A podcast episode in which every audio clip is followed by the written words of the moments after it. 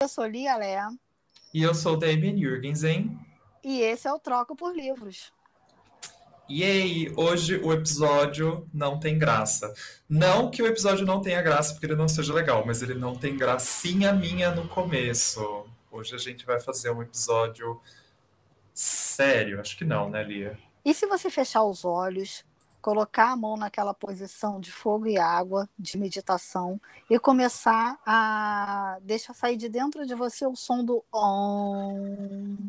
Om. Mesmo assim, não vai ser gracinha. Não, não pode. Não, ficou, ficou, ficou sublime. Ficou assim um momento de iluminação agora aqui nesse podcast. Que o episódio de hoje ele é iluminado. Que vamos falar de Siddhartha! Uhul, do Hermann Hesse. Mas antes de falar de Siddhartha, vamos dizer, Lia, o que, que você troca por livros essa semana? Eu troco por livros o que o Damian falar que ele vai trocar por livros, porque eu disse para ele que eu não tinha ideia do que eu ia falar, e ele falou para mim que ele não ia me dizer o que ele, o que ele ia trocar, porque eu ia roubar. Então, assim, sinta-se roubado. Eu não sei qual é o fruto do roubo, porque eu ainda não olhei, mas o que ele falar, gente, eu falei antes. Ladrão que rouba ladrão tem 100 anos de perdão, né? Já diz o ditado. Exatamente. Eu vou dizer que eu troco, eu troco o livro, O Deus das Pequenas Coisas, pelo livro Siddhartha do Hermann Hesse, porque é isso aí. Isso que a gente estava procurando quando a gente queria um livro para se sentir bem, para ler uma história legal, uma história bonita, fizesse a gente assim ter um calorzinho dentro do coração, um afago na alma, e foi este livro que proporcionou isso para a gente, não foi o Deus das Pequenas Coisas. Eu sempre digo para o Lucas agora, quando for indicar um livro o Deus das pequenas coisas para alguém substitua na mesma hora por Siddhartha. É esse livro que a pessoa quer ler. Exatamente. Ainda mais se ela estiver procurando o que a gente estava procurando, algo para se sentir bem. Agora, se você quiser se sentir mal, né, e quiser aí é, uma história super dramática, cheia de desgraça, que ninguém se dá bem, né, aí você vai lá e lê O Deus das Pequenas Coisas. Inclusive, né, vai lá ouvir o nosso segundo episódio, né? Deus não ajudou na gravação desse episódio, que a gente fala desse livro. Né? Mas se você quer o livro para se sentir bem né, e pensar um pouco também sobre a vida, é o Siddhartha do Hermann Hesse, né, Lia? Exato, e o Deus das Pequenas Coisas, a nossa intenção lá nesse, nesse episódio, nem é convencer você a não ler, é te convencer a ler sabendo exatamente o que você vai ler, o que não foi o nosso caso. Não compre enganado. Isso. Passei, passei o link para um amigo meu, Gustavo. Ele, ele ouviu o episódio e ele falou: vou ler esse livro. Mas assim, vai ler consciente. Vai ler sabendo o que, que, é. Não é? Não é? Tá, a gente deu a real ali para todo mundo. Bom, já que vamos falar de Siddhartha hoje, o que temos primeiramente sobre Siddhartha, Damian? Bom, a gente dá o serviço, né? Siddhartha, a edição que a gente leu, é uma edição belíssima, em capa dura, né, da editora Record. E tem a foto depois lá no nosso Instagram, né, no arroba Troca por Livros. É a 63 edição, né? A capa são umas mandalas lindas lindas, maravilhosas, e ela é reluzente, assim, né? Com Isso, é um dourado. Detalhes dourados, né? Exato. É uma edição, assim, belíssima, capa dura, né? Papel, aquele amarelado, que é uma delícia pro, pro olho, né? Pra gente ler. E a gente leu muito rápido, né, Lia? Muito. É um, é um livro feito para você se sentir bem em tudo. O papel, a fonte, a capa, tudo vai te dando prazer. e livro. a história, né, que a gente acompanha aí, rapidão, falando do plot, né? É difícil também falar sobre plot num livro, por exemplo, do Hermann Hesse, né, desses alemães como um todo, porque eles, os autores, né, costumam colocar muito da filosofia, do que eles pensam, né, nesses livros. Mas nesse a gente acompanha o personagem principal, né, que é o Siddhartha, né, que dá título ao livro. é uma jornada da vida dele, né? Desde quando ele sai da casa do pai, querendo ser um, um peregrino, né? Viver com outros é, peregrinos que são chamados de samanás, né? Que eles abandonam tudo, vivem até sem roupa, vão peregrinar pela floresta e tudo mais, até um grande momento dele de iluminação, né? Em que ele atinge aí um grau é, elevado, por assim dizer, né? E no meio dessa jornada tem de tudo, tem ele é, largando a espiritualidade, experimentando os prazeres do mundo, né? Que é o samsara. É, tem ele voltando, né? Para a espiritualidade, mas de uma outra forma, né, que é uma, uma parte bastante emocionante quando ele encontra um pescador, né, que vive às margens de um rio, um balseiro, né, na verdade, não um pescador, desculpa. E, assim, é, é uma jornada mesmo. E você vai refletindo junto com esse personagem, passando por ele, é, pelas coisas que ele passa.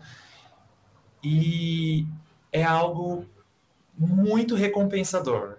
Né? Ele até encontra, inclusive, o, o Buda né? No, no, meio do caminho. Ele encontra o, o Siddhartha. Siddhartha não, Gotama. Gotama. Siddhartha é o personagem principal. Tá... Não, mas o nome do Gotama é Siddhartha Gotama. Siddhartha Gotama? É.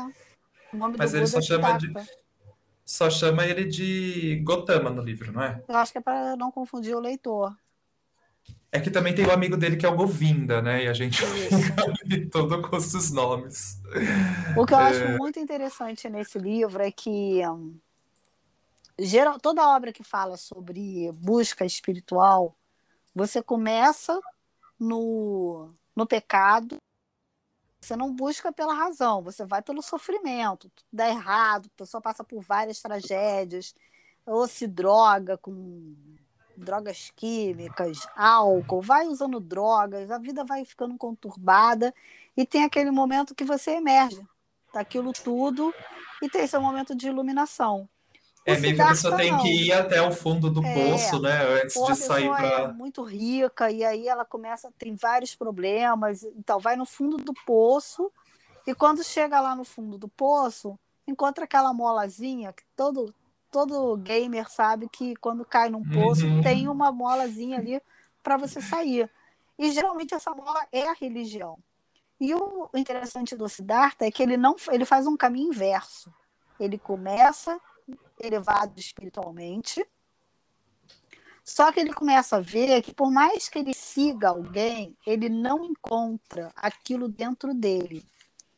É como se você decorasse um livro, mas você soubesse de, é, ditar aquela página inteira daquele livro, mas se alguém pedisse para você explicar com as suas próprias palavras, você não sabe o que você está falando. Você só, você só decorou aquilo.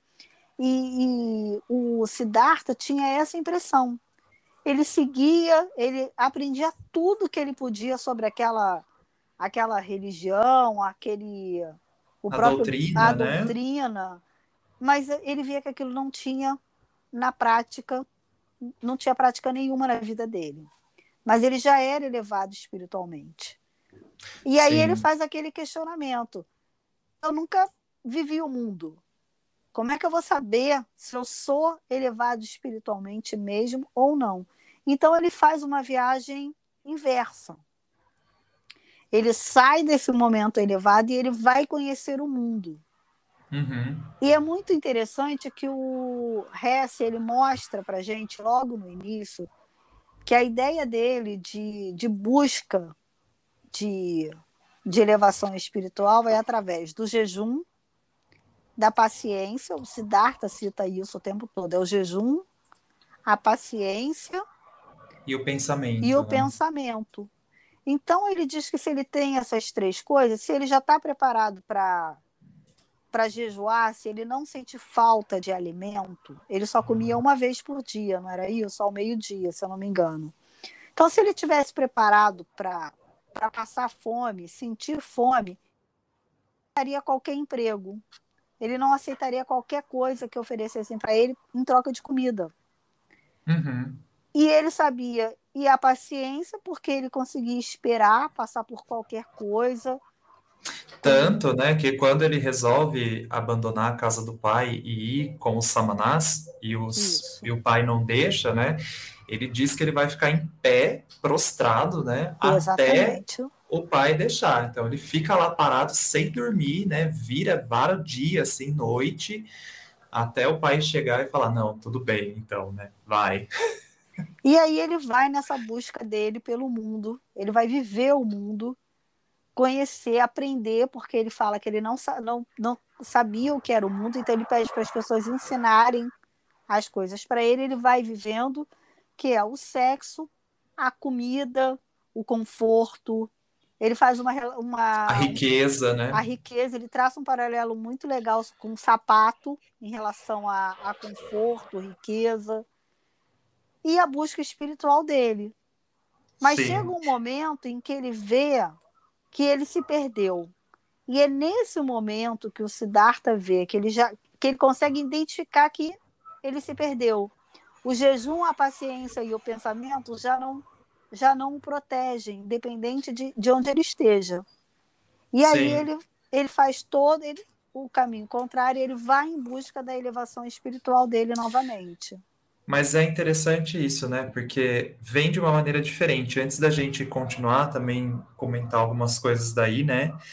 Que, que você falou, dele fazer esse caminho inverso, porque um dos pontos de virada até para ele querer ir experimentar o mundo é depois do encontro que ele e o amigo dele, né, o Govinda, tem justamente com o Buda, né, com o Gotama.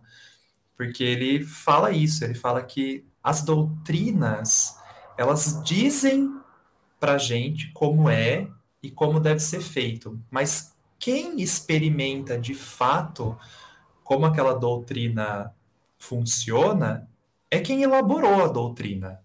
Né? Exato. Né? Ela é fruto da experiência de alguém, da de vivência alguém. de alguém. E ele fala isso, que para ele, ele entende, ele acha bacana, né? Ele até fala para o amigo dele, ah, se você quiser ficar aí, fica aí, né? Mas eu vou buscar é, o meu caminho, né? Eu não quero é, me perder de mim, né? Tem muito isso também, que é uma é uma jornada de encontro ao próprio eu, né? De quando ele fala, né, da, do on e tudo mais, que é esse encontro, essa do, do, próprio ser com o infinito e com todas as outras coisas, né? Tá numa comunhão assim perfeita com Isso é um princípio filosófico muito falado, essa coisa de você precisar se perder para você se encontrar, você se perder em você mesmo para você poder se encontrar. E o Sim. Siddhartha fala sobre isso o tempo todo.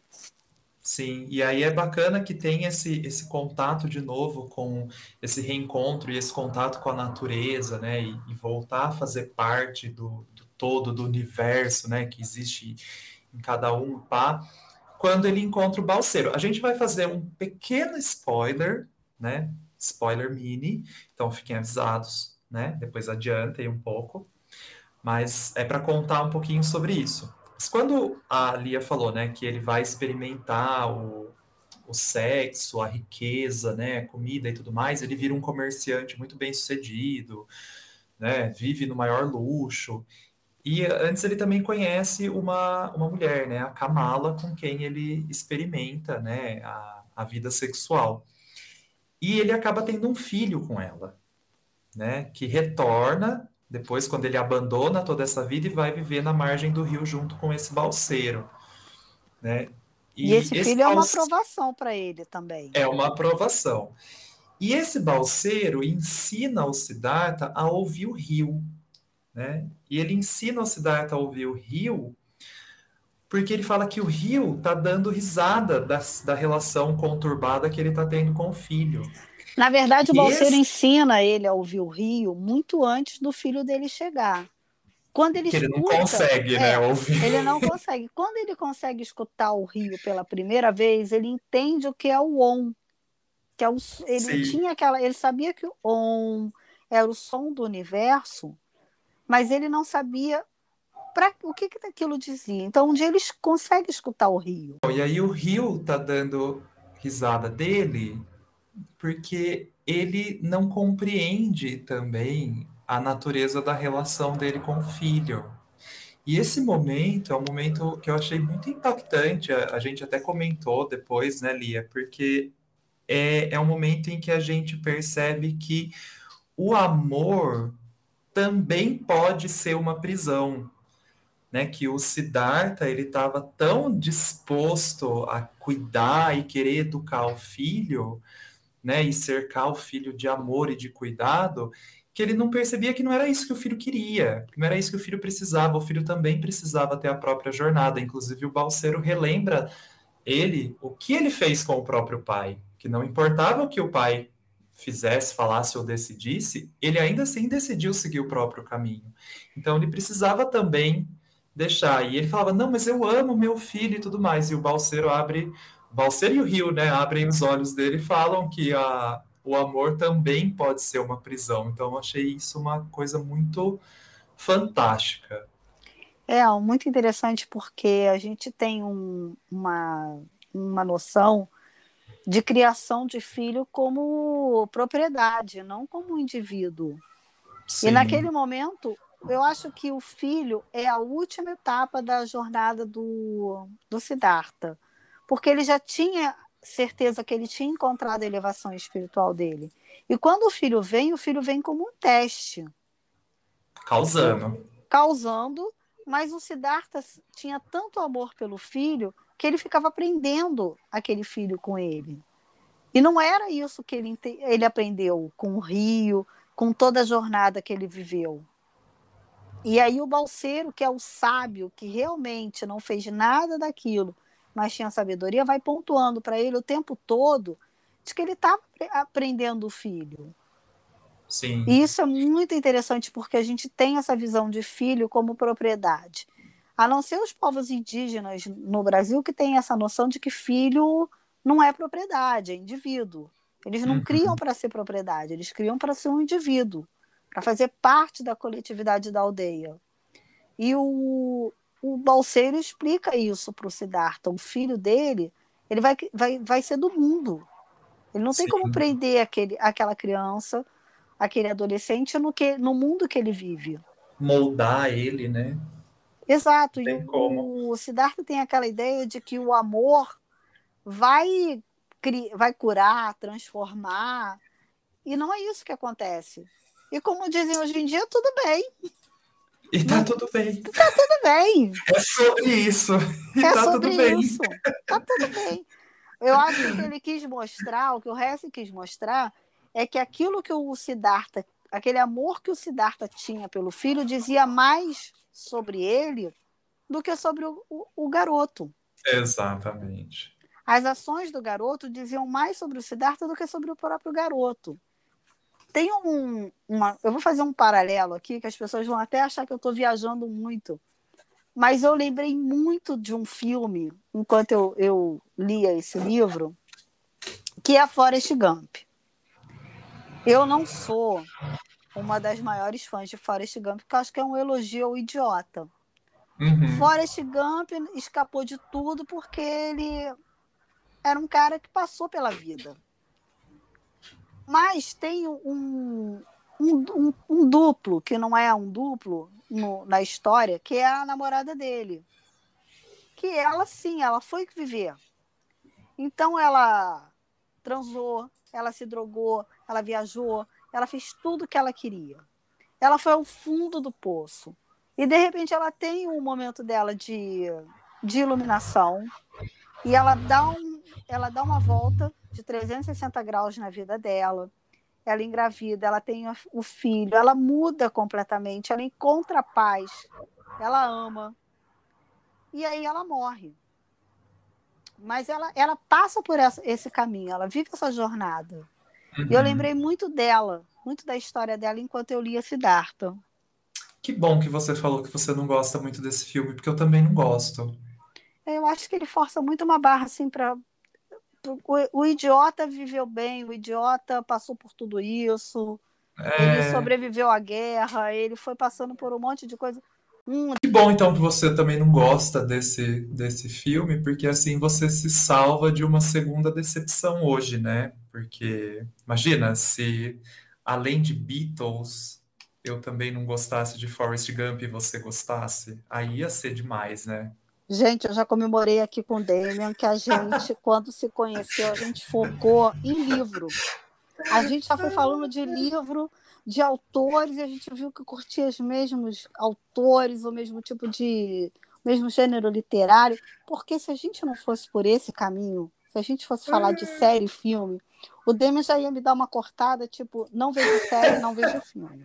Se a Eu gente vejo tentasse- série, mas eu não vejo muita. segunda- se a gente tentasse uma segunda chance, a gente ia falar de música, ia falar que eu sou bitomaníaca, ele ia dizer para mim que ele não vê nada nos Beatles. E aí vocês não estariam ouvindo esse podcast agora.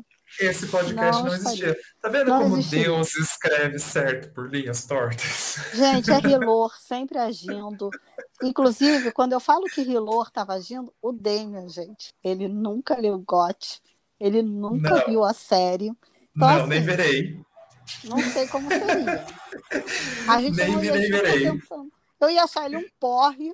Eu ia falar, pô, o cara não gosta nem de Game of Thrones, não gosta de Beatles. O que, que eu tô fazendo aqui? Mas para você ver, né? Porque assim, a, a nossa amizade deu certo porque a gente não começou pelo trivial, a gente começou por uma coisa muito mais improvável de acontecer, que é achar uma pessoa, ou duas pessoas no caso, né? Que, tipo, curtem muito a obra do Faulkner. Entendeu? A gente começou por, por causa de Faulkner, que No post sobre o Thomas Mann. isso, da Companhia das Letras, Então, olha valendo isso. Som e Fúria. Não, eu já tinha terminado. Eu E tinha aí eu te falei do Luz em agosto. Você me falou do Luz em Agosto. E você, você, ao contrário de todo mundo que estava comentando, falou que realmente não era um livro fácil. Som, é, Som e Fúria é um livro um dos mais complicados que eu já li na minha vida. Sim. E se, se não fosse complicado, eu não teria insistido. Eu li as primeiras 50 páginas e não entendi nada. Amo. E aí falei, não, peraí, eu vou, eu vou, vou me encontrar, vou pesquisar sobre esse livro. E aí eu peguei um spoiler, não foi um spoiler, mas a pessoa deu uma dica. Olha, é um fluxo de consciência intenso demais. E você está lendo o fluxo de consciência de um, de um garoto com síndrome de Down. E aí eu comecei a ler de novo. Eu comecei a ler de manhã e terminei de manhã no dia seguinte. Não consegui parar. Exatamente. Então, tá vendo? A nossa amizade não começou pelo trivial. Por isso que hoje a gente Não. consegue passar por cima pelo fato de que eu não gosto Na de verdade, Beatles. só eu passo por cima, né, amigo? Você não passa por cima de nada. Ai, ai, é um esforço ter que viver no meio de, de gente gotter e bitomaníaca, sabe? Desculpa. Só eu que vou passando rolo com a professora aqui. Então, voltando para o Siddhartha, fala o que você tinha falado do Rio, de, da- de como ele, ele se encontra com o Rio e com o On. É muito lindo o momento que o Siddhartha se encontra com o Rio, porque ele fica buscando essa voz de, dos deuses, né? Ele fica buscando essa voz interior que responda tudo que ele, todos os questionamentos dele, que mostre para ele o caminho. E ele não, não encontrava, e ele estava sempre seguindo alguém. E com o balseiro, o balseiro vai e fala para ele que re- recebe as respostas dos, dos, das dúvidas dele através do som do rio. E ele começa a ouvir o rio e ele descobre que o som do rio era o on, que ele usava para meditar, que é o som do universo. E ali ele começa a conhecer esse som, a, a entender as respostas do rio. E ele aprende isso com o balseiro, que, que tinha a sabedoria que faltava, não só a ele, Siddhartha, como também a quem ele seguia. Ele encontra essa sabedoria no balseiro, o balseiro passa essa sabedoria para ele, ensina ele a ouvir o rio. Então, todas as vezes que ele tinha alguma dúvida, ele meditava com o som do rio, ele escutava a resposta no, no, no rio. Uhum. E é o, o, momento mais lindo assim da dessa leitura toda do Siddhartha é o encontro dele com o rio, que é um encontro com Deus. Era o que ele estava buscando esse tempo todo. E é muito interessante que o encontro dele com Deus é através da natureza. É lindo isso, né, gente? É lindo Eu demais. Amo. E é legal que, assim, é, tem um contraste dele com o amigo dele, que é o Govinda, porque eles se encontram, né, depois de velhos, e o amigo nem o reconhece, né, da, de primeira vista, mas o, você, ter, você vê esse contraste dos caminhos distintos, né, do Siddhartha, que fez esse caminho de se reencontrar, né, de ter esse momento de iluminação, e o Govinda, que passou a vida toda seguindo outras pessoas, né, buscando fora dele né, a, a questão da iluminação. Eu separei um trechinho aqui, posso ler? Claro, a gente aproveita e arremata esse, esse episódio com esse trechinho que fala justamente disso, né? De como a busca é, externa pode levar a gente a se perder, né? Então é uma fala do próprio Siddhartha que é antes de começar a segunda parte, inclusive, né? Que ele fala: o fato de eu não saber nada a meu próprio respeito, o fato de Siddhartha ter permanecido para mim um ser estranho, desconhecido, tem sua explicação numa única causa. Tive medo de mim, fugi de mim mesmo. Procurei o Atman, procurei o Brahma, sempre disposto a fraturar e apelar o meu eu, a fim de encontrar no seu âmago ignoto o núcleo de todas as cascas, o Atman, a vida, o elemento divino, o último. Mas, enquanto fazia isso, perdi-me a mim mesmo. É sublime essa parte. É lindo demais. Gosto muito. Então, esse foi o nosso episódio iluminado de hoje. Esse a gente recomenda fortemente, né, Lia, esse livro. Exato. E, tá? e gente... recomendo o Herman Hesse, que a gente está num ciclo aqui de leitura de Herman Hesse. Eu já li três. Verdade. O Damian já leu quatro, que ele leu Knup, eu não li Knup ainda. A gente também aproveita para dar uma catucada na Todavia. O que, que a Todavia novo? nos prometeu e nos deu, Damian? É nada, né? Ela prometeu o Knup mais dois, o Peter Cummings Indy e o sei que ela Roshalde, e até agora nada tem mais ou menos um ano, foi em abril do ano passado, eles postaram até a foto das capas, que já tinham sido Exato, definidas. Já tinha projeto gráfico e tudo. Tem o Twitter deles falando, mostrando as fotos, e, mas não aconteceu. Tem última coisa que eu quero falar sobre esse, sobre esse Darta, que tem uma curiosidade que eu, se eu encontrasse o Herman Hesse hoje, eu ia, eu ia perguntar para ele, porque a primeira parte do livro ele dedica a uma pessoa ele dedica a um amigo dele. A segunda parte, ele também dedica a outra pessoa, que é um primo dele que mora no, no Japão. Eu sempre fico me perguntando se tem relação a primeira parte com a pessoa que ele dedica o livro e a segunda parte com, a, com o primo. Olha, será? Porque é meio inusitado dedicar partes do livro a alguém. E ele dedica. Normalmente você dedica o livro, o livro como um todo, como né? um todo. Tirando os contos de Nárnia que são dedicados cada parte a, um, a uma pessoa, a uma sobrinha, um sobrinho dele, mas como o Herman Hesse fez no Siddhartha, eu nunca tinha visto. Legal mesmo. Espero que Lia, vocês tenham curtido esse episódio. Antes da gente finalizar, não vamos esquecer, o que, que você está lendo? Eu estou lendo Uma Vida Interrompida, da Et Hillesum, acho que se pronuncia assim, não sei. É um, um apanhado dos diários que ela deixou. Ela era uma judia morando na Holanda. E ela, e começa, e ela começa a contar a vida dela antes dos campos de concentração. Então, você começa a viver os, conhecer os sonhos dela, os projetos, no que ela está trabalhando. Ela tem 27 anos ao mesmo tempo que ela vai ouvindo falar do surgimento do nazismo, da perseguição aos judeus. É um livro muito denso. É a história de vida de alguém. Então, assim, é mais sofrido do que se fosse ficção, porque você uma hora para e pensa, poxa, isso realmente aconteceu. Também você se coloca muito no lugar dela, porque de repente você está vivendo esses sonhos agora, você também tem seus projetos. Só que no meio disso tudo, tinha o nazismo, aquela perseguição horrível aos judeus. E eu estou na fase que ela está vendo que as coisas estão começando a acontecer, mas ela ainda não está entendendo o que está acontecendo. Sabe? Então, eu acho que ela não precisa se preocupar muito com, com as primeiras leis que os nazistas estão imputando aos judeus que vivem na Alemanha. Ela está na Holanda, então ela ainda não tem muita, muita noção do que está acontecendo.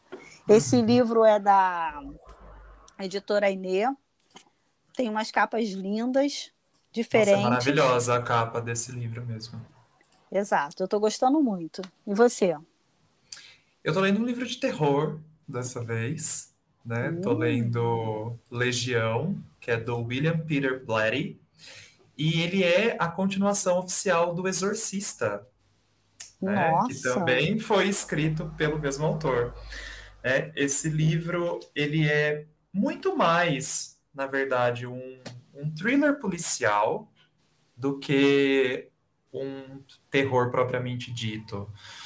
Né? Ele é um, a gente acompanha um policial que está acompanhando aí a investigação de uns assassinatos que levam a marca de um serial killer famoso, conhecido como Geminiano. Só que tem um problema, né? O Geminiano está morto há 12 anos. né? Já faz 12 anos que ele morreu. E aí fica esse mistério, né? Quem que está fazendo esses assassinatos? É um copycat? É, é o quê, né? Mas aí todos eles estão relacionados com esse policial, e aí a gente vai descobrindo mais coisas até chegar aí nos toques sobrenaturais mais pro final da trama. E né? juntos a gente está lendo o Lobo da Steppe, também do Herman Hesse. Exato. Esse livro, esse livro que eu tô lendo, ele foi publicado pela Dark Side. Também tem uma capa assim assustadora e o corte colorido, mas assim, padrão Dark Side, né? Ele é lindo, lindo, lindo. É um vermelho bem vibrante com um azul também super vibrante no corte. Então é bem legal. Fitilho marca a página, recomendo. E sim, outro que tem uma capa linda, maravilhosa é esse que a gente está lendo, né? Que é o Lobo da Steppe. Uma capa roxa e rosa, maravilhosa. Roxa é minha cor favorita, né? Então. Eu preciso confessar que na, no que a gente já leu até agora, eu fui dar uma stalkeada no passado de R.R. Martin para descobrir se ele leu O Lobo da Steppe, porque tem muita coisa da construção que ele faz da relação dos Starks com os lobos que cada um recebe com o Lobo da Steppe do Herman Hesse. Então, se alguém já tiver pensado a mesma coisa, tiver descoberto alguma coisa, conta lá pra gente no Instagram, manda direct, manda mensagem, porque eu quero saber se mais alguém que é Gotter também fez essa associação.